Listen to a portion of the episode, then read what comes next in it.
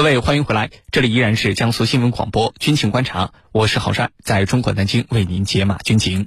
刚刚我们一起关注了日本新任首相岸田文雄再次强调要发展先发制人打击能力，他的这番话传递了哪些重要信号？那么接下来呢，我们将继续为您关注美国计划增加在菲律宾的军事存在，并在明年全面恢复美菲联合军演。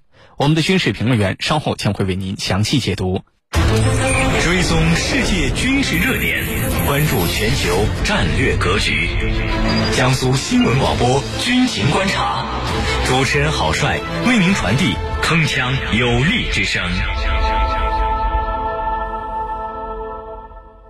今天的节目之中，我们邀请到的两位军事评论员分别是军事专家陈汉平和军事专家袁周，来关注到今天节目的另外一条消息。美国计划增加在菲律宾的军事存在，并在明年全面恢复美菲联合军演。军情观察为您详细解读。最近，美国印太司令部司令阿奎利诺在马拉尼举行的一次简报会上，呃，表示，美国跟菲律宾计划呢，在二零二二年将两国联合军事演习恢复到原有的规模，并将邀请澳大利亚和英国啊以观察员的身份来参加美菲联合军演。此外呢，美国方面还计划继续增加美国在菲律宾的军事存在，并允许美国在菲律宾军事基地增建设施。那么，美国为什么提出要增加在菲律宾的军事存在？此举有哪些影响？接下来，郝帅邀请军事评论员和你一起关注。袁老师，那么目前呢，美国在菲律宾有哪些军事存在？美菲两国之间的联合军演以及其他方面的军事联系都有哪些呢？请袁老师为我们介绍一下。好的，呃，我们都知道呢，美国和菲律宾啊是军事同盟关系。不过，美国目前在菲律宾是没有正式的驻军的，也没有常设的军事基地。实际上，之前美国在菲律宾的确曾经有过军事基地和大量的驻军。呃，菲律宾刚刚独立的时候呢，美国就和他签署了美菲军事基地协定，规定美军可以在菲律宾租借二十三处军事基地进行驻军。呃，有数以万计的军人常驻菲律宾。一九五一年，美国和菲律宾还在华盛顿签订了美菲共同防御条约，从而正式形成了军事同盟关系。不过呢，我们知道，呃，菲律宾国内啊。呃，反美的声浪是一浪高过一浪，那么美国呢就开始减少在菲律宾的军事基地。到了上世纪七十年代末，美国在菲律宾只保留了呃克拉克空军基地和苏比克海军基地这两个军事基地了。一九九一年，呃，菲律宾议会还通过了一项关闭苏比克和克拉克军事基地的呃法令，并且禁止外国在菲律宾运营永久性军事基地。那么一九九二年呢，呃。菲律宾让美国从他的领土上撤出了全部的人员和军事设施，那么，呃，原美国在菲律宾的军事基地也由此移交给了菲律宾政府。当然，这并不代表着美国就此结束了在菲律宾的军事存在。由于菲律宾是构筑呃第一岛链的重要环节，因此呢，美国还是想方设法要维持在菲律宾的军事存在。一九九九年，双方签订了访问部队协定。那么，根据协定的条款，美军又有条件的回到了菲律宾。该条约啊规定了美军人员和装备进入菲律宾的条件、活动范围和可获得的便利，其中包括了美军事人员可以在没有签证的情况下飞往菲律宾，使用美国的驾照以及治外法权等等。由此可见，美国又变相的实现了在菲律宾的军事存在。从目前来看呢？美国和菲律宾的军事联系主要有三种形式：一呢是临时性的驻军，主要；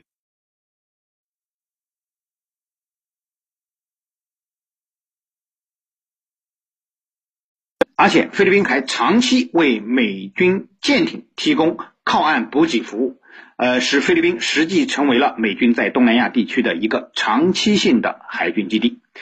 第二呢，就是包括联合军演在内的各类人员的交流。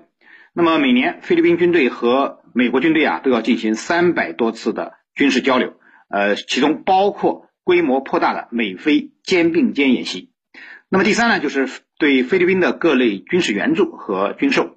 呃，由于菲律宾是小国穷国，那么所以呢，呃，菲律宾实际上呃无法大量购买美国的先进武器，但是呢。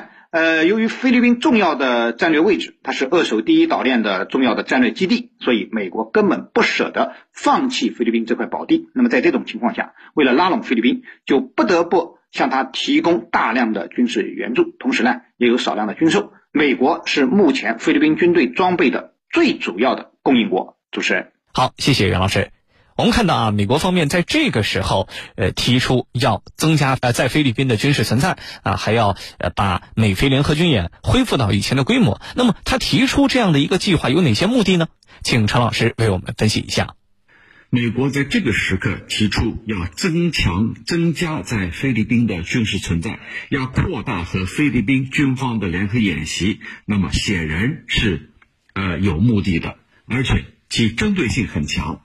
其实，美国已经在韩国、日本还有澳大利亚部署了相当多的军事力量，在正常的情况之下，完全可以保证美国在远东和西太平洋地区的战略安全。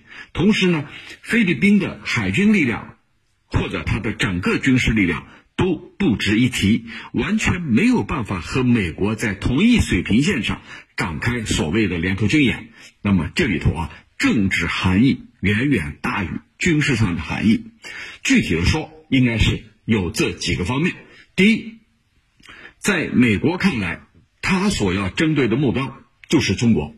从目前来看，日本这一块儿，这个还有台湾，我国的台湾这一块儿，美国认为他已经可以让他们这个随自己的口令而起舞，就是美国可以让这些。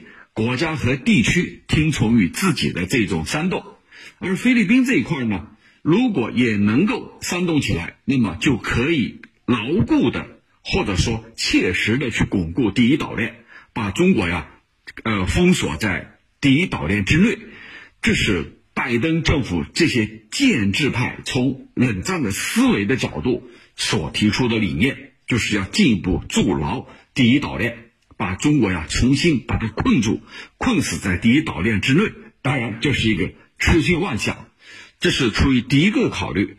第二个是什么呢？就是它跟菲律宾国内的政局密切相关。菲律宾总统杜特尔特最近说他要隐退啊，不谋求这个。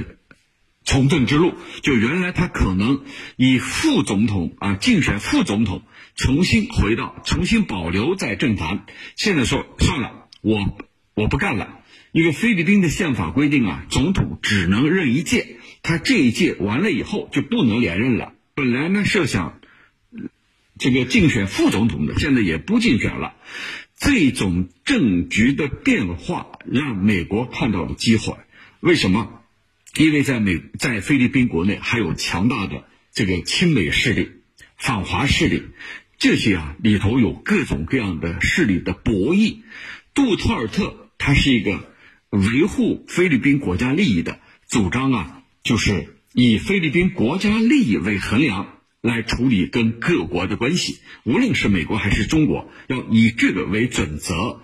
那么现在呢，他一隐退，他的话语权。就会大大的减弱。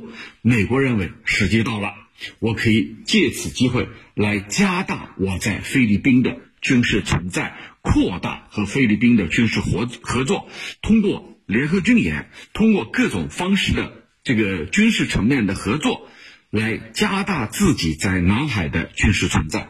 这是美国的设想，就是他看到了菲律宾政界的变化。第三呢，就是。在菲律宾的国内，由于西方主导的舆论啊，不断的对我们抹黑，对我们进行妖魔化啊，比如这个对我们甩锅，同时呢，这个声称中国威胁论，这些呢，在菲律宾以及其他的东南亚国家当中，它都有一定的市场。在有了这样的市场以后啊，菲律宾的民众他很希望美国。这个强大的盟友在关键时刻能够保护自己，而你美军的存在在他们看来就是一个象征，就是对我们的保护，能够使我们免于受到中国的攻击。其实这里头正是美国对我们进行的妖魔化，对我们进行的污蔑啊，声称中国对他们构成了威胁。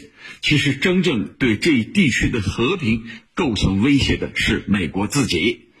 那么这一点呢，我们也可以从这个美国联手英国还有澳大利亚所打造的阿库斯联盟。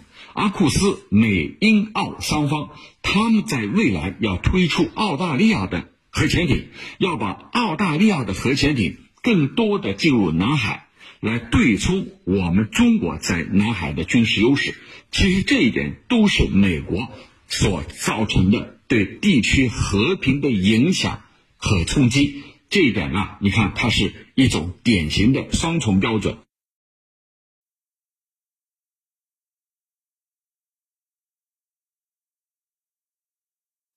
呃，海洋主张过多过度的军事行动，造成了地区的不稳。其实造成地区不稳的恰恰是美国，而对菲律宾这些小国家来说，他是希望能够有一个大国对他的保护。美国在在菲律宾的民众看来，在菲律宾的军方看来，就是他的盟友，就是他可靠的伙伴。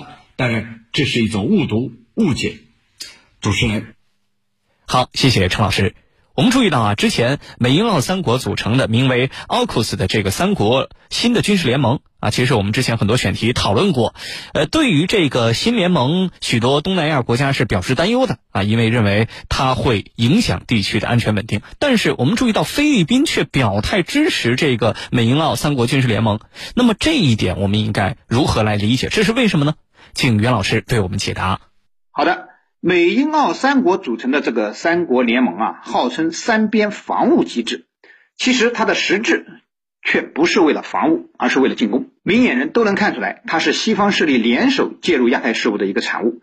呃，特别是对东南亚问题，那么它形成了一个同盟机制，那么是美国为了联合盟友共同围堵遏制中国的一个新的战略工具。那么它对于地区局势和世界和平。都会将产生很强烈的破坏性作用。刚才你也提到了，绝大多数东南亚国家都是因此表现出了明显的担忧。当然，只有菲律宾出乎意料的跳出来对该联盟表示支持。那么，菲律宾外长洛钦日前就明确表态，对美英澳新这个三国联盟啊表示欢迎，呃，而且还睁着眼睛说瞎话，称这三国联盟有利于东南亚的和平与安全。作为菲律宾的外长。他这样的表态啊，应该是别有用心的。大致上，我认为他有三重目的。首先呢，他就是要为即将到来的菲律宾大选赢得更多的支持者。在菲律宾国内，我们知道反美势力和亲美势力可以说各占一半，所以每次大选，政客们要么就是高举反美大旗，要么就是叫嚣亲美言论。洛钦呢，作为菲律宾带有明显亲美色彩的这个政客啊，那么他的这样表态。是很容易理解的，特特别是杜特尔特已经明确表示不会参加接下来的总统选举，那么这对于洛钦而言呢，显然是一个机会，所以他的表态和接下来的总统大选有很大的关联。其次呢，就是菲律宾在讨好美国，对于菲律宾这样的小国而言呢，利益永远是第一位的。之前杜特尔特在中美之间搞平衡，有意疏美亲中，实际上也是为了菲律宾的利益。但是呢，他又不能无限制的去疏远美国，因为对菲律宾而言，在美国身上也有很多利益是可以获得的。从某种意义上讲，菲律宾亲中其实也是向美国索要更多利益的一种策略。所以，面对洛钦外长这种支持美英澳三国同盟的言论，杜特尔特也就听之任之了。第三，呃，引入域外势力，扰乱地区局势，有利于菲律宾从中渔利。对于菲律宾而言，他在南海侵占了不少中国的岛礁和海域，就实力而言，他肯定是无法和我们中国对抗的。那么菲律宾很很清楚，如果不是我们中国本着和平解决南海问题的诚意，那么去不断的和南海的伸索国们进行谈判，那么他们早就应该将这些岛屿都还回来了。所以菲律宾支持美英澳三国同盟，是希望域外势力介入其中，搅浑南海局势，对中国形成一个牵制和遏制力量。从而达到其长期霸占中国岛礁海域的这种目的。主持人，好，谢谢袁老师。随着菲律宾现任总统杜特尔特宣布从政坛隐退，那么菲律宾接下来的政治局势将会如何发展？以及我们很想知道，菲律宾政局的变化对于美菲两国的关系又会带来哪些影响呢？请陈老师为我们分析一下。好的，对于杜特尔特下台之后啊，美菲关系的走向，其实我们也一直在分析和判断。呃，菲律宾的政局波动啊，它是很这个剧烈的。在前总统这个阿基诺桑世时期，他所采用的政策是完全一边倒的亲美，导致呢中菲关系严重倒退。菲律宾在美国的煽动之下。推出的所谓的南海仲裁案，啊，我想大家都知道了，这都是在美国的炮制之下所这个人为发起的。那后来呀，杜特尔特上台以后，就翻开了这一页。他在上台之初就说了，那是一张废纸，那个裁决是一张废纸，因为你本身你这个法庭是不是合法，这就是存在疑问的。还有，它没有任何约束性，那你。做这个裁决有什么用呢？那你不就是把国家和国家之间的关系给恶化了吗？所以杜特尔特上台以后，立马就调整了这个他的外交思路，尤其是他的周边外交政策。那么下一步谁来主政呢？对菲律宾来说，目前啊有这个杜特尔特的政敌，还有菲律宾自己的女儿都有可能参与总统的。角逐，到底谁成为新一届总统啊？我认为，呃，会事关到这个国家的政局，不仅事关这个国家的政局，还事关他和各国的关系，其中和大国的关系很重要。首先是跟咱们中国，你跟中国之间，我们是邻国，我们有很多互惠。中国跟东盟的贸易额在疫疫情之中啊，是不降反升。跃升为第一大贸易伙伴，中国和东盟之间，那你菲律宾是东盟的成员，你当然也从中得到了便利啊，因为我们还都是 I C E P 的成员，这是对中国来说的。那如果说你换了一个总统，这个总统是一个亲美的、反华的，那我认为中非关系会逆转。我们其次，我们再来看看美菲关系。如果未来的总统依然和杜特尔特一样，确保国家利益最大化，那么我认为目前的这个政策啊，目前菲律宾的对外政策大概率的会延续，或者大部分会延续。反过来，如果选出的是一个民粹主义的，是一个极度亲美的，甚至呢和可以说和前面就前一任的阿基诺三世是如出一辙的话。那么美菲关系会升温，这是肯定的，但是它不会改变一个问题的实质是什么？就是美国对菲律宾的利用，它不是真正在帮你，而是在利用你。